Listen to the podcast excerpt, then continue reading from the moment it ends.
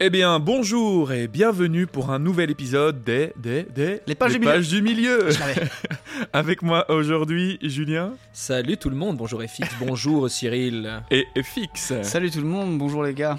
Alors, comment vous allez, les gars? Bah ça va cette semaine, très bien. Euh, très très content de faire cet épisode.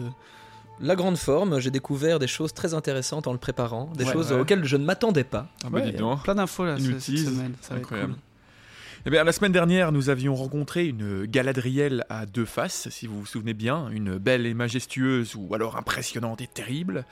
Nos héros prenaient un repos bien mérité dans le pays de l'Orient et se ressourçaient de la magie des elfes avant de repartir pour le voyage vers la montagne du destin. Cette semaine, nous allons partir de ce pays magnifique en passant par les eaux et nous diriger vers les fameuses chutes de Roros. Mais avant, délectons-nous d'un dernier repas Peut-être que notre hôte a quelques cadeaux de départ à nous offrir, qui sait. Ne traînons plus, enfilez vos capes elfiques, rechaussez vos bottes de marche, j'espère que vous n'avez pas le mal de mer. Mais avant toute chose, je vous rappelle que nous arrivons bientôt à la fin de notre premier tome du Seigneur des Anneaux et que nous allons faire un petit épisode intermédiaire durant la courte pause qu'il y aura entre, les, entre les- la fin de, de cette tome-ci et puis le début des tours de, des, du milieu, des deux tours. et euh, nous allons donc faire une FAQ, comme on vous l'a déjà dit euh, dès la semaine dernière. Donc n'hésitez pas à nous envoyer des questions encore une fois sur les réseaux sociaux, par email, où vous voulez. Précisez que c'est des questions d'FAQ, vous avez déjà été euh, quelques-uns à le faire. Donc on a déjà quelques questions, mais plus on en a, mieux c'est. Donc n'hésitez vraiment pas. Alors sans plus attendre, démarrons tout de suite.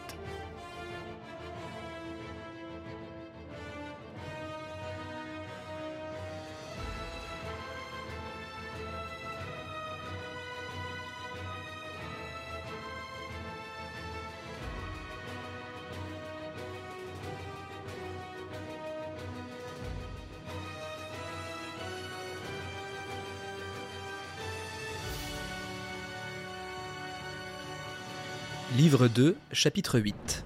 Adieu à la Laurienne. La même nuit où Frodon et Sam avaient plongé leur regard dans le miroir de Galadriel, toute la compagnie fut convoquée devant Celeborn et la dame de Laurienne pour parler de leur départ. Le moment est venu où ceux qui désirent poursuivre la quête doivent endurcir leur cœur pour quitter ce pays. Ceux qui ne veulent pas aller plus loin peuvent rester quelque temps ici avant de retourner chez eux, mais nul ne peut être assuré de la paix, car nous sommes arrivés maintenant au bord du destin. Ils ont tous décidé d'aller de l'avant, dit Galadriel, scrutant leurs yeux. Quant à moi, dit Boromir, le chemin de chez moi est en avant, et non en arrière. C'est vrai, dit Celeborn. Mais toute cette compagnie doit-elle vous accompagner à Minas Tirith? Nous nous n'avons pas encore décidé de notre itinéraire, dit Aragorn. Au-delà de la Lothlorienne, j'ignore ce que Gandalf avait l'intention de faire. En fait, je ne pense pas que lui-même eût aucun dessein très clair. S'il souhaitait rejoindre le Gondor, il ne pourrait le faire que par bateau en descendant le grand fleuve. Tandis que Boromir souhaitait les amener à Minas Tirith, à l'ouest du fleuve, l'anneau devait rejoindre l'est pour être jeté dans la montagne du destin. Boromir ne s'imposait pas plus que de raison, et Celeborn voyait le trouble du rôdeur, devenu par la force des choses le guide de la communauté. Je vois que vous ne savez que faire, dit Celeborn. Il ne m'appartient pas de choisir pour vous, mais je vous aiderai comme je le pourrai. Il en est parmi vous qui savent manier une embarcation, je crois savoir. Légolas, Boromir et Aragorn, vous conduirez votre compagnie. Moi aussi s'écria Merry. Nous ne considérons pas tous les bateaux comme des chevaux sauvages. Les miens vivent sur les rives du Brandevin. Voilà qui est bien. Dans ce cas, je vais pourvoir votre compagnie d'embarcations. Il les faut petites et légères, car si vous allez loin de l'eau, il y aura des endroits où vous serez obligé de les porter. Ça, ça me fait penser euh, quand on a fait la, la descente de la laisse Ah Cyril, oui. cet été. Avec beaucoup d'endroits. euh, euh, On aurait dû louer des, des petits pédalos avec tête de cygne comme Ah ça. oui, oui. Il y aura des endroits où vous serez obligé de les porter.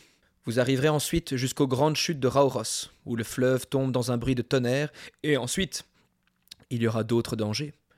Il vous faudra alors abandonner vos barques pour vous tourner vers l'ouest ou vers l'est. Aragorn remercia mille fois Celeborn, car la perspective d'un voyage de plusieurs jours sans avoir à décider du chemin le soulageait grandement, tout comme les autres, à l'exception de Sam, qui trouvait les bateaux aussi mauvais que des chevaux sauvages, voire pire. Celeborn les informa que tout serait prêt au Havre le lendemain à midi. Des elfes viendraient les aider à finaliser leur départ. Il prit congé d'eux, et Galadriel les quitta sur ces mots. Bonsoir, mes amis. Dormez en paix. Ne vous troublez pas le cœur outre mesure en pensant à la route cette nuit. Peut-être les chemins que foulera chacun de vous sont-ils déjà tracés devant vos pieds, bien que vous ne les voyiez pas. Nos compagnons regagnèrent leur tente, accompagnés de Légolas, chose qui n'était pas arrivée depuis de nombreux jours, car ils souhaitaient vivement tenir conseil avec eux. Ils débattirent longuement sur leur route et la meilleure façon d'accomplir leur dessein concernant l'anneau, mais ils ne parvinrent à aucune décision. La majorité d'entre eux désiraient se rendre d'abord à Minas Tirith et échapper au moins un moment à la terreur de l'ennemi. Ils auraient volontiers suivi un guide sur le fleuve et jusqu'à l'ombre du Mordor, mais Frodon ne disait rien et Aragorn était encore indécis. Il projetait initialement d'accompagner Boromir et, avec son épée, de contribuer à la délivrance du Gondor. Mais depuis la chute de Gandalf, il savait qu'il ne pouvait à présent abandonner l'anneau. Et pourtant, quelle aide pouvait-il, lui ou quiconque dans la compagnie, apporter à Frodon, hormis celle de l'accompagner aveuglément dans les ténèbres J'irai à Minas Mirith. Ça se mérite, Minas mérite. J'irai à Minas Tirith, excusez-moi. Je le garderai celui-là. J'irai à Minas Tirith, seul s'il le faut, car c'est mon devoir, dit Boromir. Il garda un moment le silence, les yeux fixés sur Frodon, et reprit la parole. Si votre seul but est de détruire l'anneau, la guerre et les armes sont assez inutiles, et les hommes de Minas Tirith ne sont d'aucun secours. Mais si vous désirez détruire le pouvoir armé du Seigneur ténébreux, c'est alors folie que d'aller sans force dans son domaine, et folie de rejeter. Oui, euh, ce serait folie de sacrifier des vies, je veux dire. Il s'agit de choisir entre défendre une place forte ou marcher ouvertement dans les bras de la mort. Du moins, c'est ainsi que je vois la question. Frodon aperçut quelque chose de nouveau et d'étrange dans les yeux de Boromir, et il le dévisagea fixement. La pensée de Boromir différait manifestement de celle qu'il avait exprimée dans ses derniers mots. Ce serait folie de rejeter. De rejeter quoi? L'anneau du pouvoir? Il avait déjà dit quelque chose de ce genre au Conseil, mais il avait alors accepté la correction d'Elrond. Aragorn, plongé dans ses propres pensées, n'avait visiblement rien entendu de ce dernier échange, et ainsi s'acheva leur débat, alors que les autres hobbits dormaient déjà. Au matin, tandis qu'ils commençaient à emballer leurs minces effets, des elfes qui parlaient leur langue vinrent leur apporter de nombreux présents, de nourriture et de vêtements pour le voyage. La nourriture était principalement sous forme de galettes, faites d'une farine légèrement dorée d'un côté et couleur crème à l'intérieur. Gimli prit un des gâteaux et le regarda avec incertitude. Hmm. du tram Il en cassa un coin croustillant, le grignota, son expression changea, et il mangea tout le reste de la galette en quelques bouchées. assez Assez s'écrièrent les elfes. C'est du lambas, et vous avez déjà mangé de quoi tenir une journée de marche. oh, je l'ai pris pour de la boustify du Val, mais c'est bien meilleur. Supérieur même au gâteau des Béornides, qui pourtant sont un délice rare. et voilà Gimli qui se régale de lambas. Ah, c'est marrant, dans le film, ça a été donc remplacé par. euh, Par Pipin par et. Alors, le lambas, euh, du coup, juste pour euh, rappeler ce qu'est le lambas, c'est un pain de route elfique, inventé par Méliane, qui était l'épouse du haut roi elfe Thingol.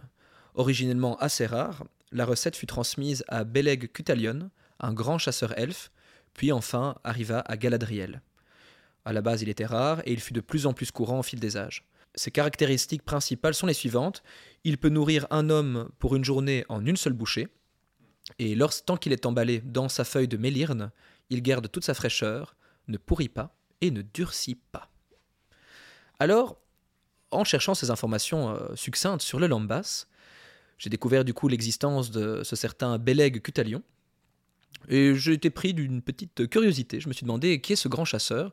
J'ai cherché des informations, et j'ai trouvé une histoire assez passionnante via Beleg Cutalion, celle d'un autre personnage dont j'aimerais vous raconter l'histoire. Ce personnage, il apparaît dans le Silmarillion, également dans les contes et légendes inachevés, et aussi dans le livre Les enfants de Hourin. Alors, tout ce que je vais raconter ici, ce sera la vie de ce personnage. Donc, ceux qui seraient peut-être plongés dans Les enfants de Hourin et qui ne voudraient pas en savoir plus, qui préféraient garder euh, la surprise pour leur lecture euh, en solitaire, je vous invite à peut-être passer euh, plusieurs minutes de ce podcast pour nous rejoindre plus tard, car je vais vous raconter l'histoire magnifique et tragique de Tourin Tourambar. Alors Tourin, il naît en 464 du premier âge. Il est le fils de Hourin, le plus grand guerrier parmi les mortels, et de Morwen. Retenez bien, Morwen, c'est un personnage important. Il a également une sœur, Urwen. Par la lignée de ses parents, il fait partie d'une des familles d'hommes les plus importantes. À cette période, la guerre fait rage contre le seigneur noir Morgoth, mais les hommes et les elfes semblent reprendre l'ascendant sur leur ennemi, surtout depuis que les amants tragiques Beren et Lucienne ont réussi à dérober un des Silmarils. Alors rappelez-vous, je vous en avais parlé dans l'épisode, euh, le chapitre je pense 11, Un poignard dans le noir, lorsque Aragorn se trouvait avec les hobbits et leur racontait la légende de Beren et Lucienne au coin du feu. Ouais, tout à fait. Donc à ce moment-là, il racontait euh, toute leur épopée et le fait que Beren et Lucienne avaient réussi à reprendre un Silmaril au Seigneur Noir Morgoth.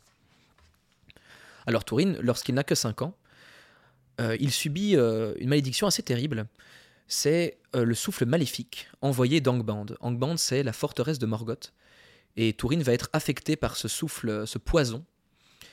Et il, survivra, contrairement malheureusement à sa sœur Urwen qui en décédera. Et ce- cette perte l'affectera grandement. Quelques années plus tard, lorsqu'il est encore enfant, le seigneur Morgoth reprend du pouvoir et les Orientaux envahissent la région où Turin vit. Son père est emprisonné par le seigneur noir et craignant qu'il ne meure ou pire, qu'il ne devienne un esclave, sa mère Morwen l'envoie vers la forêt de Doriath. Tout proche d'atteindre son but, il se perd et manque de peu de mourir de froid et de faim. C'est là que le plus grand chasseur de Doriath qui le trouve et le sauve, un certain Beleg Cutalion. Ce personnage, retenez-le bien parce qu'il est aussi important. Ce personnage va l'amener devant le seigneur des lieux, le roi Tingol, qui connaît et estime le père du jeune Turin. Il l'accueille dans son palais et le considère désormais comme son fils adoptif. Sa mère, restée dans leur terre, apprend que son fils est sain et sauf, et elle est invitée par le roi Tingol à les rejoindre, mais elle est épuisée car elle vient d'accoucher, et elle décline l'invitation, ce qui rendra son fils particulièrement triste. Turin vit alors au milieu des elfes pendant neuf ans, et il apprend bon nombre de choses. Il devient un grand homme, dont la force et la lignée ne sont pas un secret. Il passe beaucoup de temps avec Beleg le chasseur, devenu son ami, et qui lui apprend maintenant le maniement de l'arc et de l'épée. Tout le monde l'apprécie, sauf une personne, Saeros. Ce personnage est aussi important. ce dernier ne cessera de le critiquer et de le mépriser, ce à quoi Turin ne répondra rien. Ça, quand je lisais ces informations-là, je voyais vraiment ça comme leur rencontre comme celle de Harry et Drago dans le premier Harry Potter, Ah où il lui tend la main et il la refuse poliment et depuis il a décidé de le haïr. Julien, l'épisode avec, euh, avec Jérémy, c'était il y a trois épisodes maintenant. Oui, mais maintenant je je vois des, des liens partout. On aura une référence à Harry Potter à chaque épisode, Voilà, si j'ai bien compris. L'emprise de Morgoth se fait de plus en plus forte sur les terres natales de Turin, et il n'y en a plus de nouvelles, ce qui le pousse à aller se battre. Il ne revient presque plus au palais qu'il a vu grandir, mais il entretient toujours des liens étroits avec Beleg. Après plusieurs mois de combat, Turin revient finalement épuisé au palais de Ménégroth. Son père adoptif Tingol est absent, et Turin s'assied alors à une table réservée, sans le savoir, à la place de Saeros. Ce dernier débarque, insulte sa mère, et ils s'empoignent tous deux. Turin est raisonné par un ami et s'en va alors en silence. Seulement, Saeros n'en a pas fini avec lui. Le lendemain, il lui tend une embuscade dans les bois que Turin déjoue. Pour lui donner une bonne leçon, il l'oblige à se mettre nu et à courir comme un cerf pour chasser. Donc ne reproduisez pas cette cascade chez vous, hein. ça c'est seulement pour les elfes euh, aguerris. Seulement, Saeros finit par prendre peur, se croyant en réel danger de mort. Il tente de sauter par-dessus un rapide cours d'eau pour échapper à son poursuivant, mais il manque son atterrissage, glisse et se brise la nuque sur une pierre. Bien que des témoins aperçoivent la scène et comprennent qu'il s'agit d'un accident, Turin est persuadé qu'il sera jugé coupable et préfère fuir avant de subir la justice du roi. Il quitte alors le royaume de Doriath et rencontre une troupe de hors-la-loi avec qui il traînera quelque temps, et il retrouve d'ailleurs son ami Beleg qui avait été capturé par ces mêmes hors-la-loi. Il est libéré, et bien qu'il invite Turin à revenir en Doriath car innocenté, ce dernier refuse. Il continue ses aventures avec les bandits et retrouve à nouveau Beleg plus tard, qui préfère rester avec son ami plutôt que d'attendre son retour au palais. Il travaille à changer les actions du groupe et à les pousser à faire le bien autour d'eux. Leur troupe gagne alors en notoriété dans la région, et ils sont rejoints par d'autres qui souhaitent vaincre Morgoth. Cette notoriété arrive jusqu'aux oreilles du Seigneur des Ténèbres, qui remonte la trace de la compagnie. Il envoie des orques qui massacrent tout le monde, sauf Turin, qui est capturé, et Beleg, qui arrive à s'échapper de justesse. Emmené à coups de fouet vers Angband, Turin est épuisé, meurtri, mais suivi par son ami chasseur en secret. Un soir, alors que les orques sont ivres et célèbrent leur victoire, Beleg en profite pour aller détacher d'un arbre son ami inconscient. Afin de le détacher, il sort son épée qui lui glisse des mains, tombe, heurte le pied de Turin qui se réveille en sursaut, pris de peur et de colère. Ne voyant pas grand-chose et craignant qu'un orque vienne l'achever, Il s'empare de l'épée tombée au sol et transperce son ami, dont le visage lui apparaît alors à la lumière d'un éclair dans le ciel. Tragique. Dévasté, il pleure son ami un moment, l'enterre, et s'en va vers le sud pour Nargothrond, une cité elfe similaire à celle où il a grandi. Sous une fausse identité, il y passe du temps, devient un proche du roi et est respecté de tous. Il pousse les elfes à cesser de se cacher, à affronter Morgoth de front avant qu'il ne les encercle de toutes parts. Il n'a alors que 25 ans. C'est là qu'entre en scène une créature incroyable, mais terrifiante, le dragon Glaurung, un des lieutenants de Morgoth. Celui-ci finit par attaquer la cité. Il détruit les portes de la ville, vole toutes les richesses, tue des proches de Turine, fait prisonnière les femmes, et parmi elles, Finduilas, celle que Turine aime éperdument. Glaurung, avant de partir, ensorcelle le héros et le fiche sur place comme une statue. Il en profite pour le narguer, le torturer mentalement et lui fait croire que sa mère ainsi que sa sœur, qu'il ne connaît pas, sont aussi esclaves de Morgoth. Il laisse Turine en vie pour l'humilier et lui permet de partir pour retrouver sa famille avant d'aller sauver Finduilas. Après une longue route, il retrouve sa maison d'enfance, vide et saccagée. Il apprend alors que sa sœur et sa mère ne sont plus là. Il affronte le chef des Orientaux, nouveau maître des lieux, s'ensuit une révolte dans le village, et après avoir obtenu des informations sur l'endroit où se trouverait sa famille, il continue sa route. En chemin, il pressent que celles qu'il cherche sont en sécurité en Doriath, et pour éviter de leur attirer malheur, il change de cap pour trouver son aimé Finduilas. C'est plus tard, en délivrant des prisonniers d'une troupe d'orques qu'il découvre l'horreur. Les dix prisonniers ont attaqué les orques qui avaient des otages. Tous les otages sont morts, et les orques ont fait prisonniers les hommes qui les avaient attaqués. Le corps de Finduilas a été cloué à un arbre, en guise d'avertissement.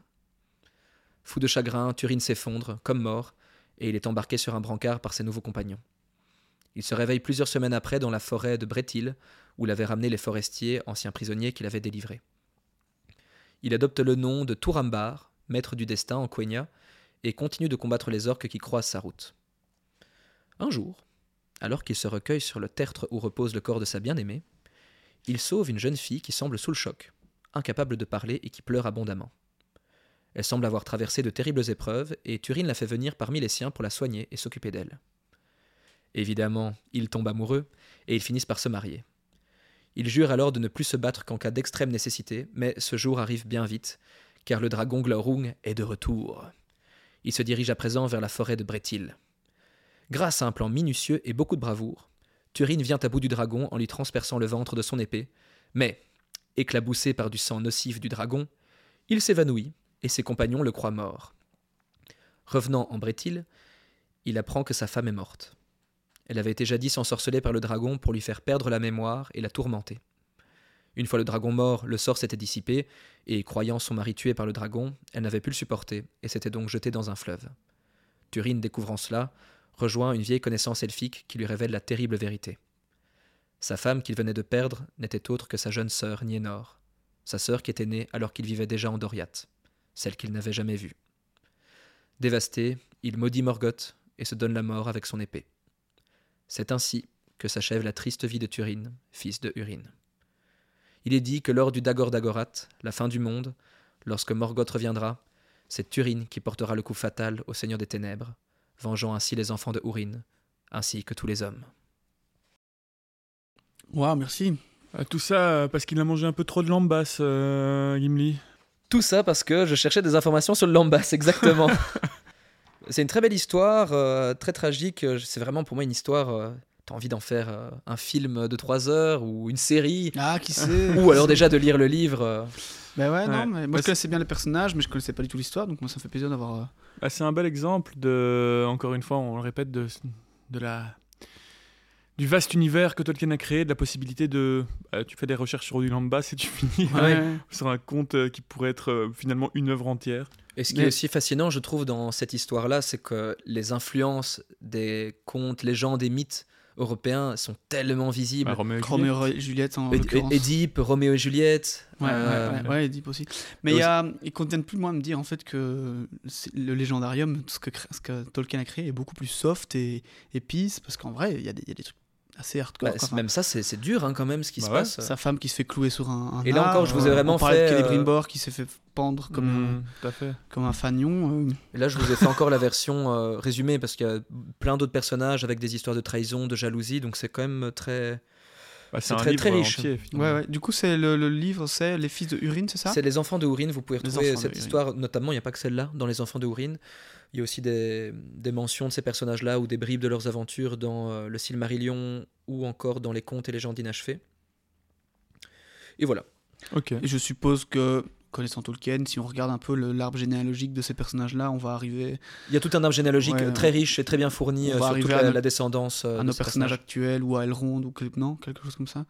Euh, ça, moins qu'il fait sûr. partie des grandes familles. Moins euh. sûr, parce qu'en fait, ça, je ne l'ai pas précisé, mais en fait, euh, pourquoi est-ce que Turin a eu cette vie euh, si tragique?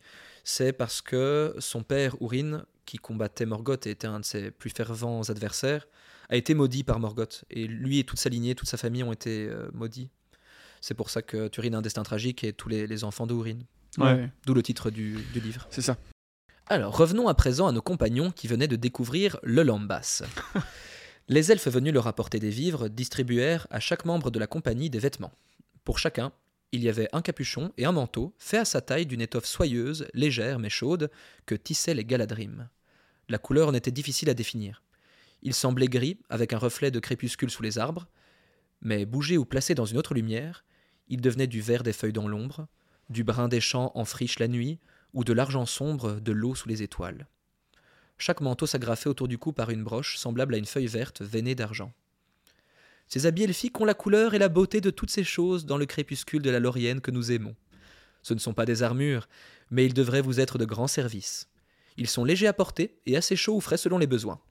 Et vous les trouverez très utiles pour vous cacher à la vue d'yeux hostiles, que vous marchiez parmi les pierres ou parmi les arbres. Vous êtes en grande faveur auprès de la dame, car c'est elle-même et ses suivantes qui ont tissé cette étoffe, et jamais auparavant nous n'avons vêtu des étrangers du costume des nôtres. Après leur repas du matin, la compagnie fit ses adieux à la pelouse près de la source. Tous avaient le cœur lourd car c'était un bel endroit, et il leur était devenu comme leur propre pays. Comme pour leur rendre ce départ moins pénible, Aldir apparut près d'eux, sur l'herbe. Frodon l'accueillit avec joie. Je suis revenu des défenses du Nord, et je suis envoyé à présent pour vous servir de nouveau de guide. Les montagnes sont troublées, il y a des bruits dans les profondeurs de la terre.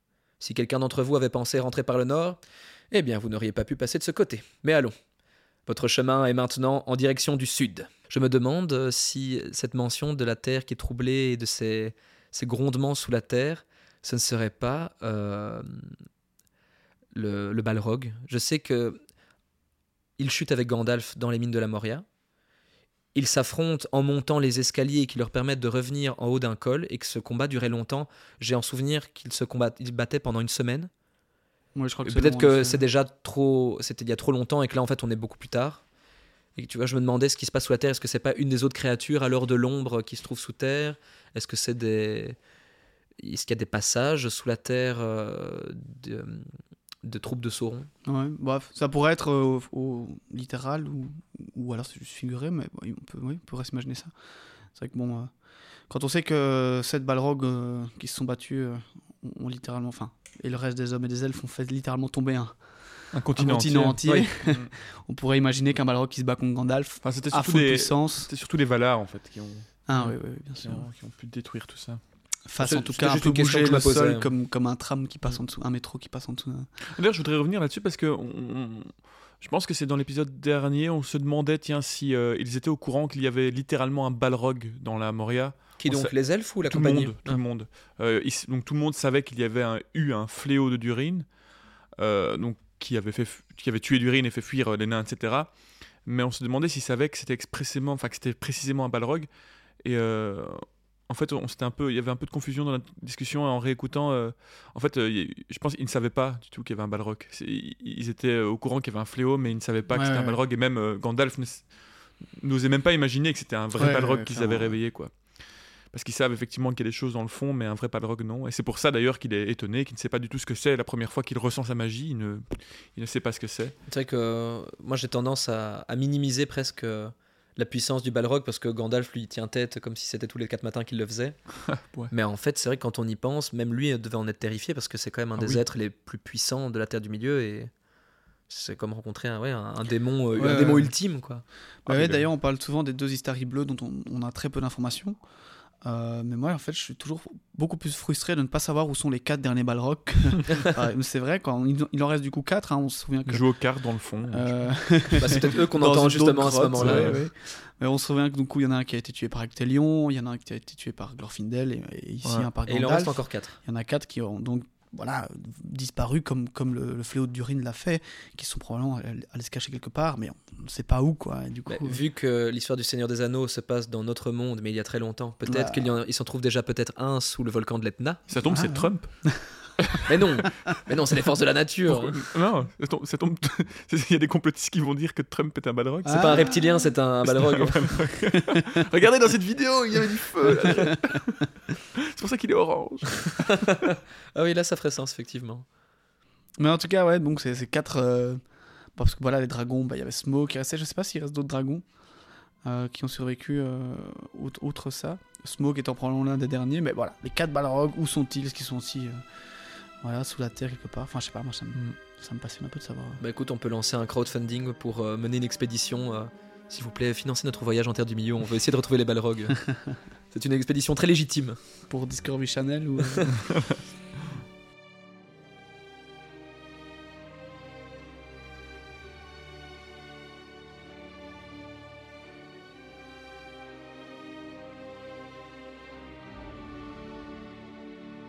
La compagnie reprend la route des chemins verts de Carascaladon à l'aveugle. Ils entendent au-dessus d'eux, venant des arbres, des murmures et des chants.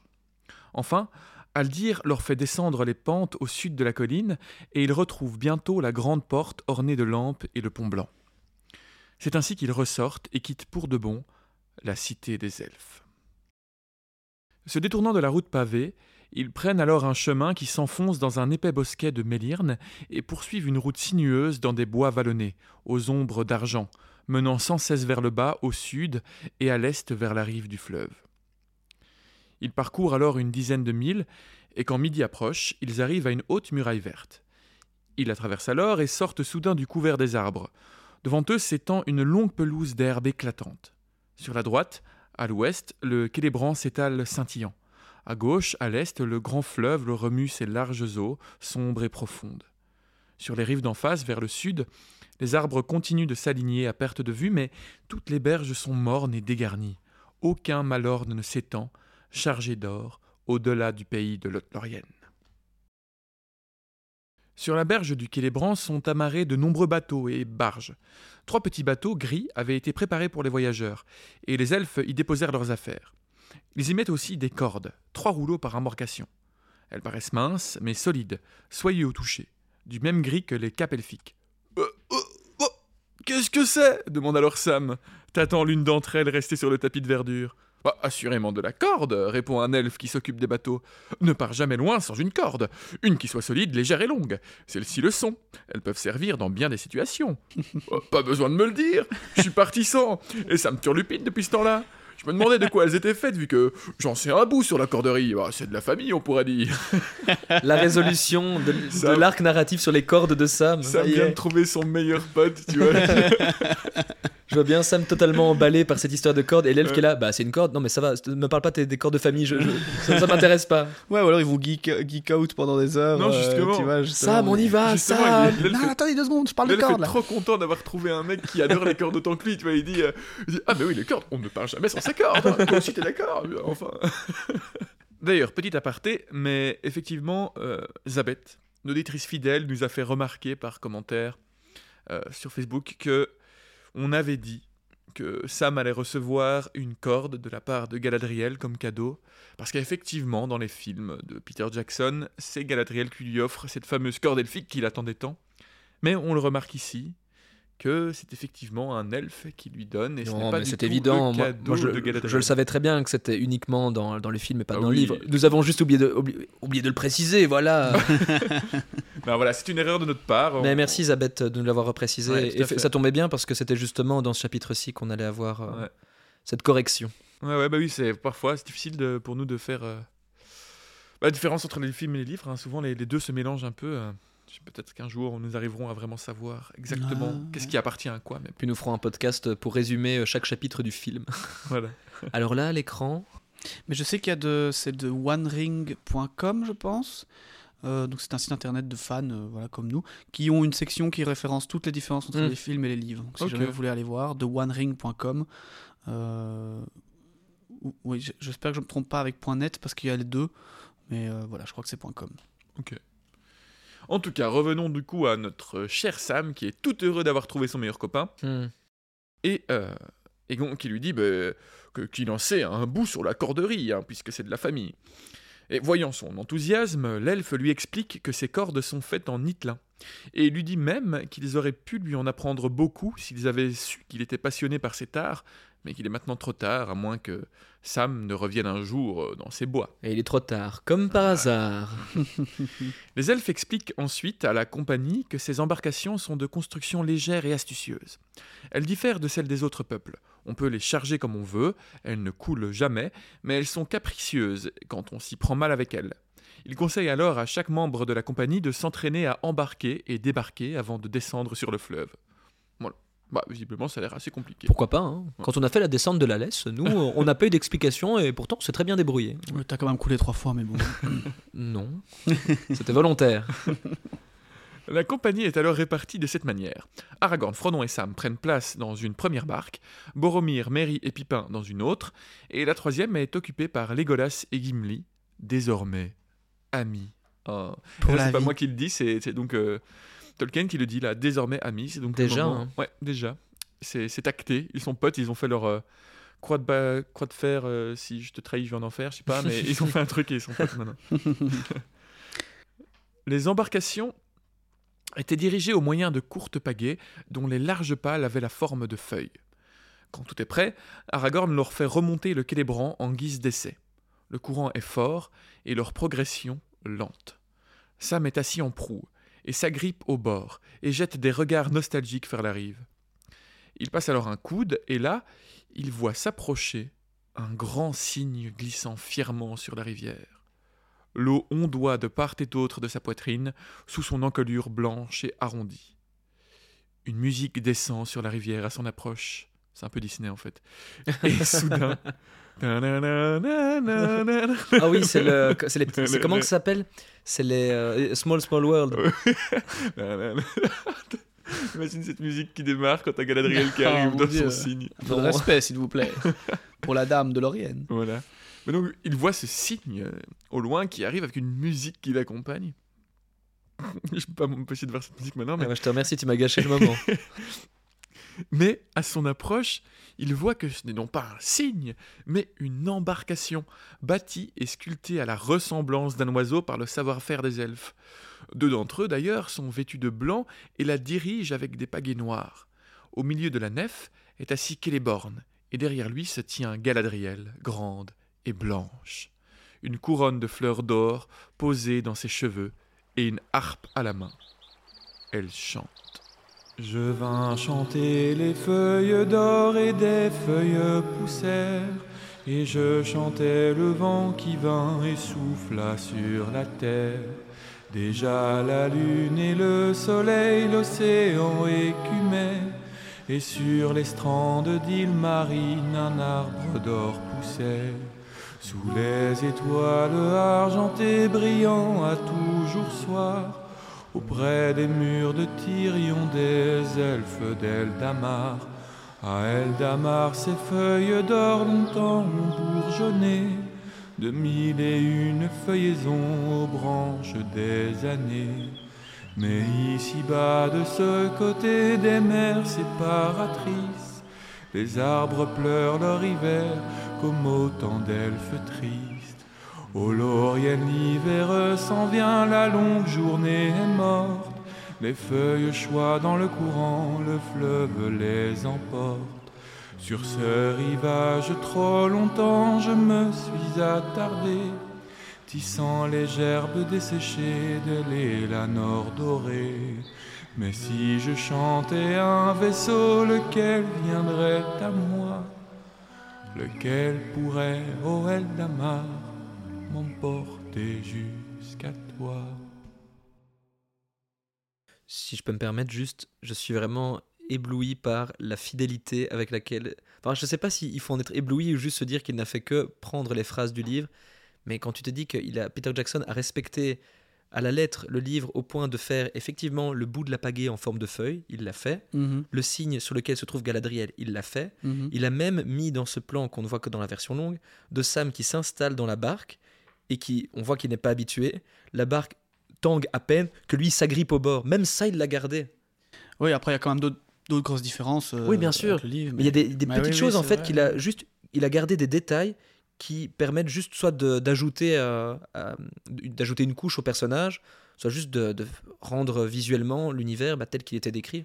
Et c'est ce que je disais aussi qu'on avait dans l'outro de Lord of the Rings Offline, le jeu vidéo, online, pardon, le jeu vidéo, que justement ils, ils- ils adoraient aller chercher les détails comme ça et les remettre dans, dans l'univers du jeu.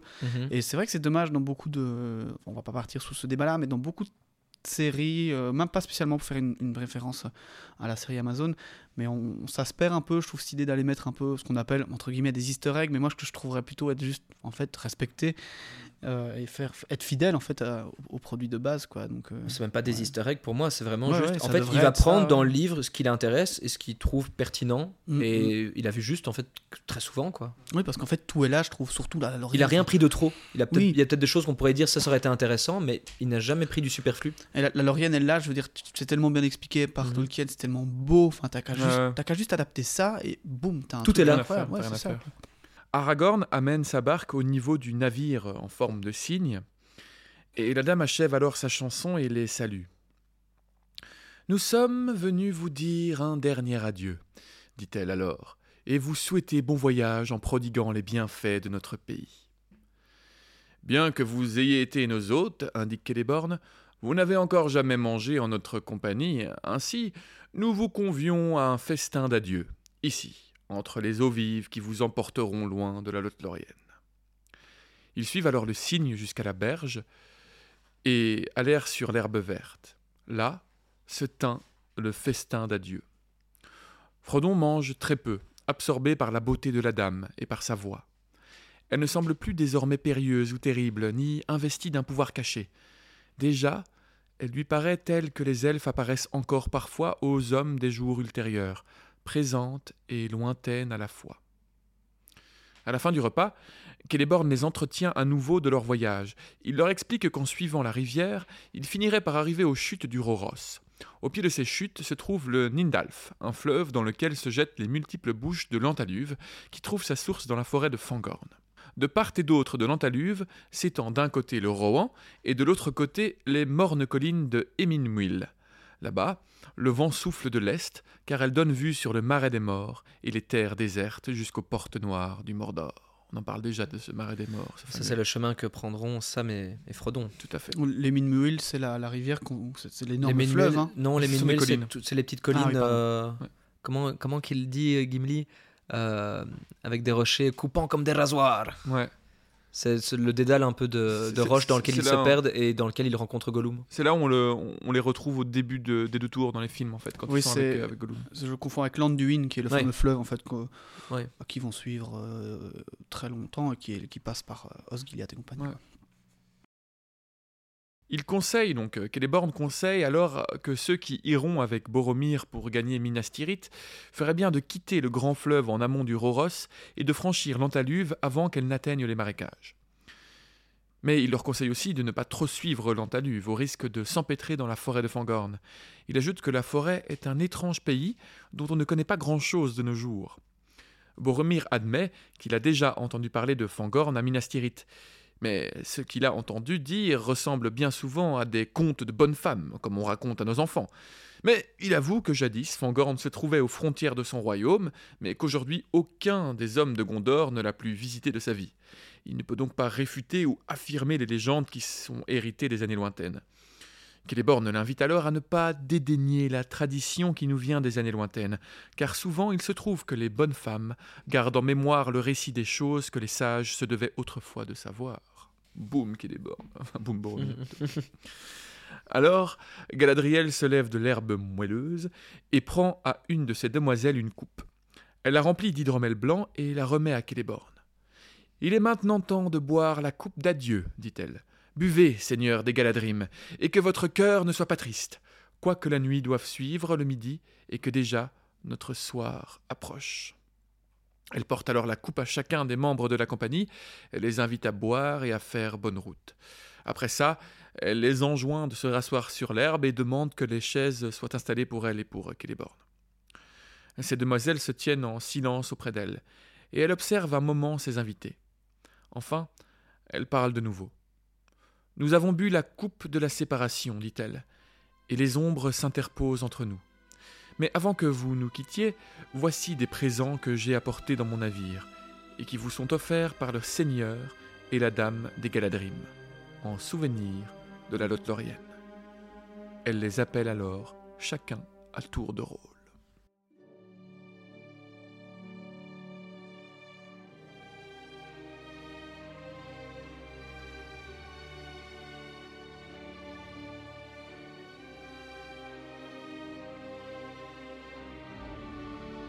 Voici le cadeau de Celeborn et de Galadriel au chef de votre compagnie, dit la dame. Elle donna à Aragorn un fourreau d'or et d'argent, épousant parfaitement les formes de son épée. Dessus était gravé en elfique Anduril, le nom de l'épée, ainsi que son lignage. L'épée tirée de ce fourreau ne sera jamais souillée ni brisée, même dans la défaite, dit-elle. Elle lui demanda ensuite s'il désirait autre chose. Madame, vous connaissez tout mon désir, et vous avez longtemps gardé le seul trésor auquel j'aspire mais il ne vous appartient pas de me le donner. Ceci pourrait néanmoins soulager votre cœur, dit Galadriel, car il m'a été confié pour que je vous le donne. Elle sortit une grande pierre vert clair, montée d'une broche d'argent ouvrée en forme d'aigle aux ailes déployées. Cette pierre, je l'ai donnée à Célébriane, ma fille, qui l'a donnée à la sienne, et voici qu'elle vous est remise en signe d'espoir. Prends aujourd'hui le nom qui t'est prédestiné, Elessar, la pierre elfe de la maison d'Elendil. Alors, on va parler un peu de cette fameuse pierre, euh, la pierre qu'on remet à Aragorn du coup et qui, du coup lui donne son nom. Hein. Donc euh, Elessar désigne en fait deux pierres distinctes. Vous allez voir que c'est pas tout à fait vrai, mais on va partir là-dessus. Euh, la première était donc une pierre verte dotée d'un grand pouvoir de, régénération, forgée au premier âge à Gondolin par un forgeron elfe qui s'appelle Enordil. elle est donnée donc à la fille du roi Turgon. Vous la connaissez, c'est Idril, la mère d'Erendil. Et elle, la donnera ensuite à son fils, qui du coup, on le sait, va quitter euh, la Terre du Milieu, donc techniquement partir avec. Donc la deuxième pierre Elessar serait donc celle-ci. Donc Galadriel reçut un second Elessar, certes d'une broche d'argent euh, en forme d'aigle cette fois-ci. elle l'a donna à sa fille, qui l'a donna à Arwen, qui l'a fait, qui l'a fait reparvenir à, Aragorn en guise de cadeau. Donc euh, ça c'est techniquement les, les, deux pierres qui existent, mais vous allez voir qu'en fait il y a plusieurs théories. En fait on ne sait pas si c'est euh, la même pierre ou si c'est bel et bien de différentes. La première théorie, ce serait qu'en fait, euh, les Valar ont donné euh, la pierre qu'Erendil avait récupérée avec lui à Valinor à Gandalf pour qu'il vienne la donner à Galadriel avec en fait la prophétie que cette pierre n'était pas pour elle et qu'elle devrait le donner à la personne à qui elle était due en lui disant qu'il devra s'appeler Elessar. Donc c'est quand même une, une grosse prophétie donnée par les Valar, par Galadriel pour Aragorn. Euh, c'est quand même un assez beau, euh, un assez beau trajet, de, on va dire, cette pierre. Euh, mais voilà, il y a une deuxième théorie, et bah, pour le coup, comme beaucoup de choses dans Tolkien, on n'aura pas vraiment de, réponse.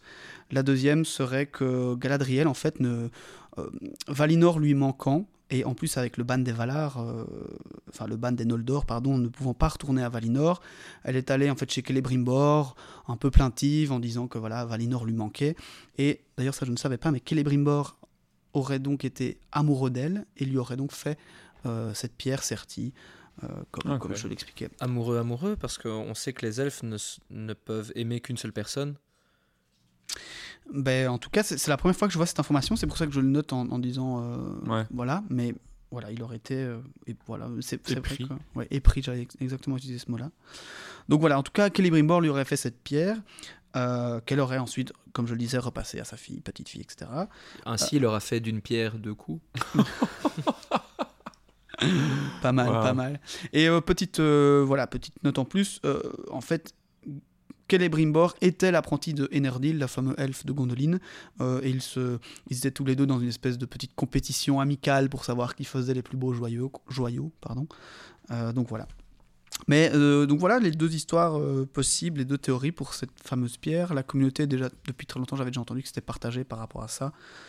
Voilà, on ne saura jamais euh, si c'était une seule et même pierre ou si c'était deux différentes. Mais ce dont on est certain, c'est que Arwen lui fait un présent royal. Mhm. En effet.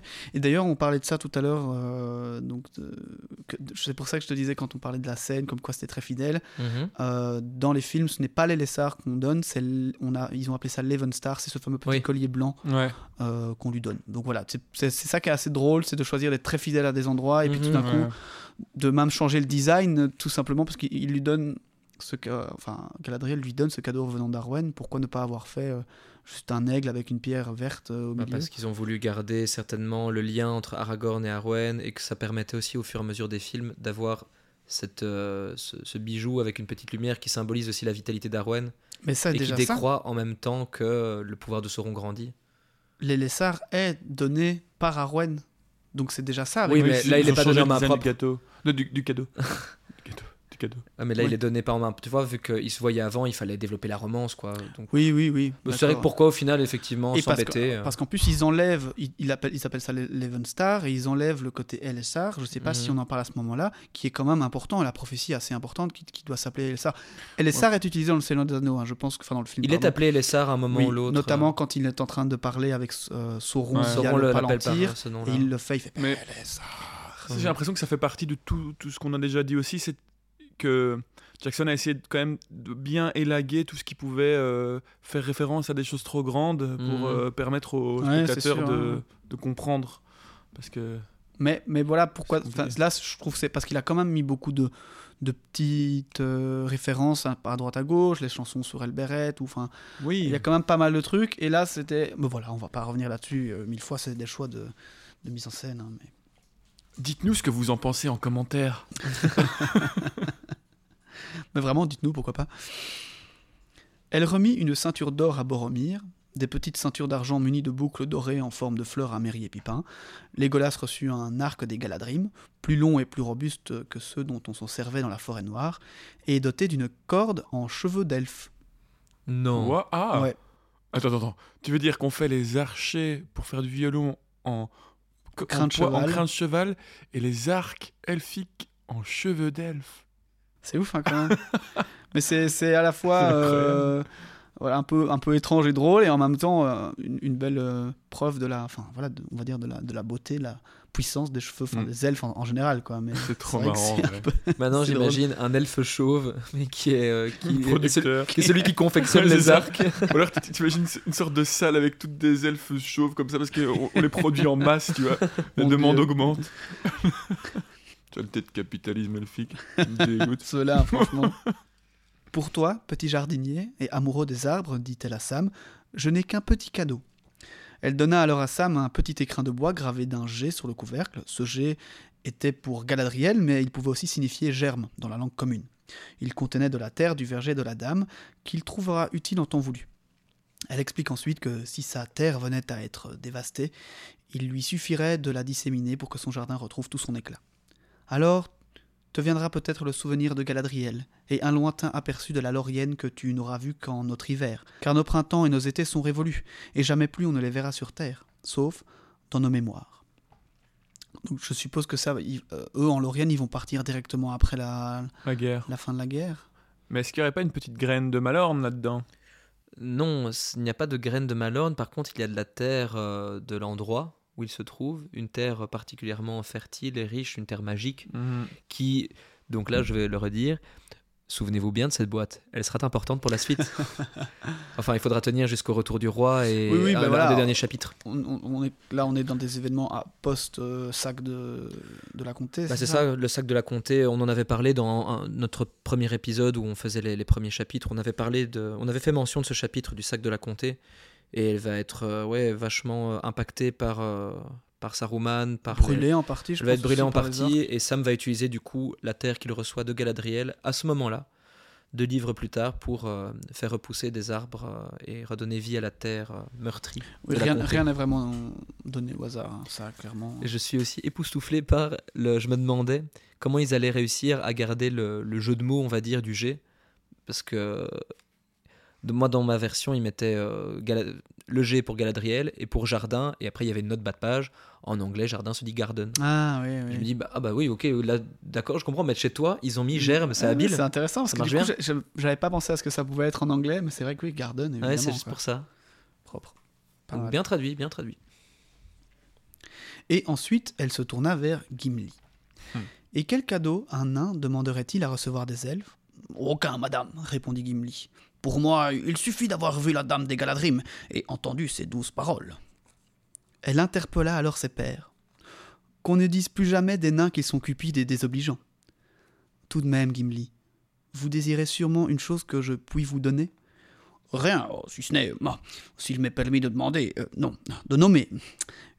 Une seule mèche de vos cheveux, qui surpasse l'or de la terre comme les étoiles surpassent les gemmes de la mine. Je ne demande pas un tel cadeau, mais vous m'avez enjoint de nommer mon désir. On dit que les nains ont les mains habiles, mais non la langue. Or, il n'en va pas de même pour Gimli, car nul ne m'a jamais adressé une requête aussi hardie et pourtant aussi courtoise. Elle coupa alors trois cheveux de sa tresse défaite et les posa dans la main du nain, qui la remercia profondément. Alors, ben oui, trois cheveux déposés dans la main du nain. Euh, elle dit d'ailleurs ici euh, Nul ne m'a jamais dressé une requête aussi hardie et pourtant aussi courtoise, mais on sait euh, de sources sûres que quelqu'un a déjà demandé. Qu'elle borne, peut-être. Non, Féanor. Ah, Féanor Féanor, juste. a demandé, euh, et pas trois cheveux, mais apparemment Mhm. trois tresses. À savoir que donc les Eldar disent de la, des cheveux de Galadriel euh, que la lumière des deux arbres a été piégée dans ses cheveux, donc c'est vraiment reconnu. Elle a des cheveux d'or, reconnu comme. Et il est gourmand, le Féanor, là. ouais, ouais, ouais. Et donc Féanor, bon, on connaissait aussi, voilà, Féanor n'est probablement pas le plus humble et le moins arrogant des elfes. euh, Faudrait un jour qu'on explique le, notre, le- son Oui, c'est histoire. le ban des, Vala- des Noldor et compagnie, c'est vrai En, que je sais en pas si général, on a- dès qu'il y a quelque chose qui se passe On mal, c'est à cause de. Féanor. Ouais. Mais très important dans l'histoire des elfes. Ouais. ouais. Ouais. Mais voilà, euh, un peu arrogant, le, le Féanor, ses fils, euh, c'est sept fils avec qui il a, il a été au combat. euh, il a même tué les, les- leurs- leurs- leurs, euh, ceux de, enfin les, les leurs, hein, Ouais, ouais, d'autres elfes. Mais euh, voilà, il avait demandé trois tresses et je suppose qu'il voulait en faire un espèce de bijou ou quelque chose. euh, voilà, C'est ce que dit Gimli là d'ailleurs, hein, qui va en faire des bijoux. euh. Ah, oui, Il- tu vas peut-être le dire, mais. peut-être possible. Il va les, les C'est figer dans des bijoux. Mais donc c'est encore plus beau euh, le fait que parce que beaucoup de gens, enfin en tout cas Féanor, mais c'est c'est connu qu'elle a toujours refusé à l'un des elfes les plus puissants et puis bah, Gimli elle lui en donne trois. Euh, donc voilà.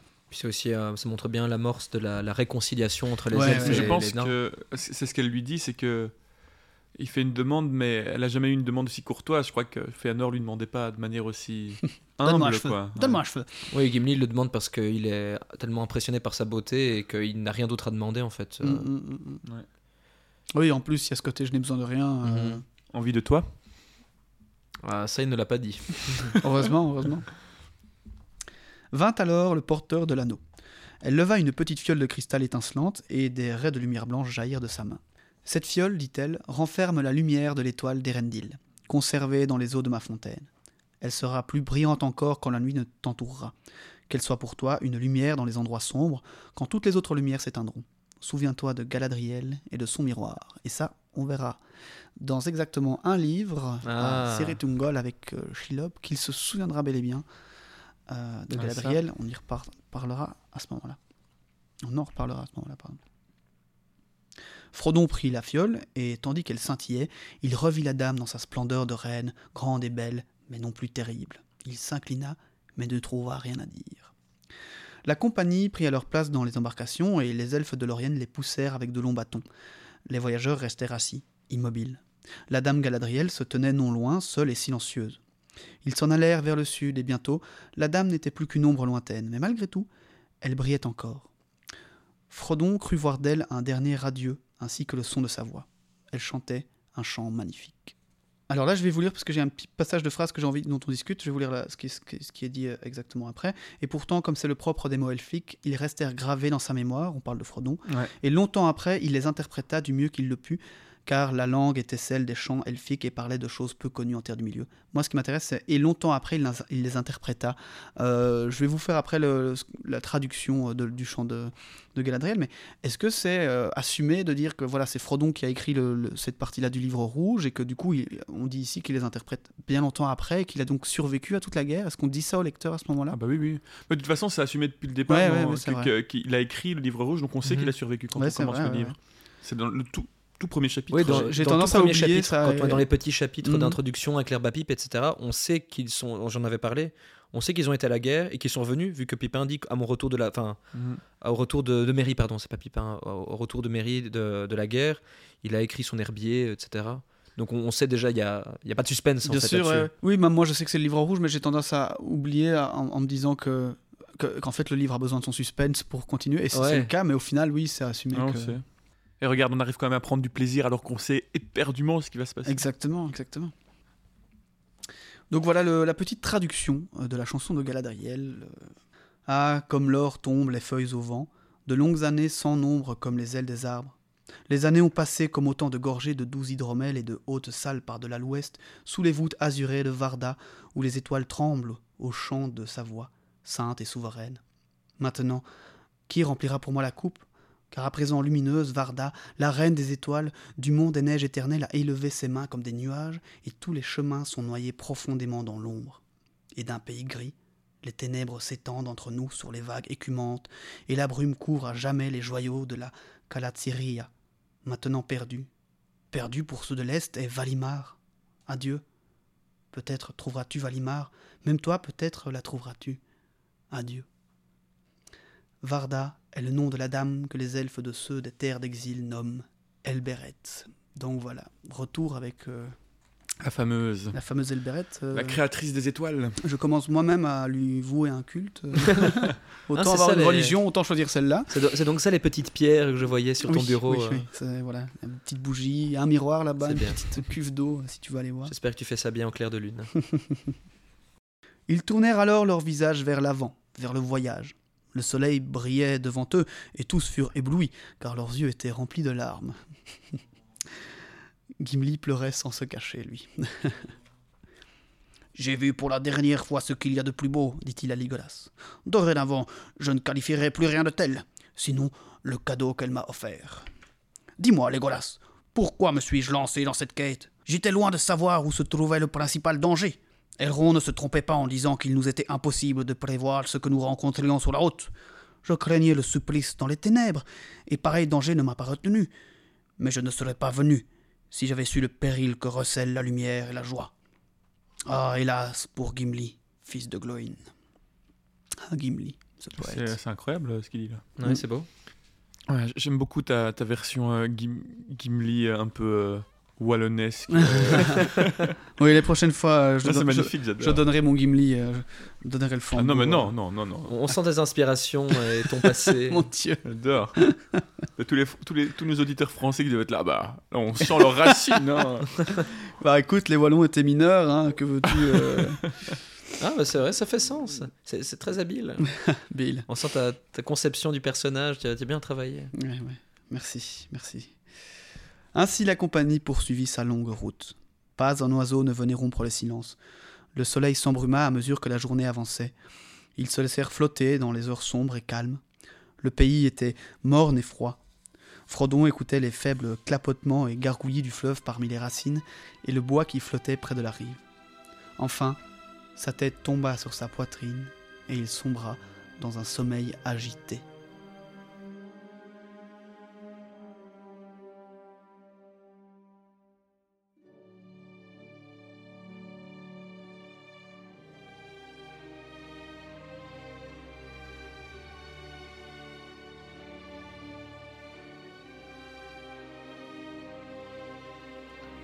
Le bois qui flottait près de la rive.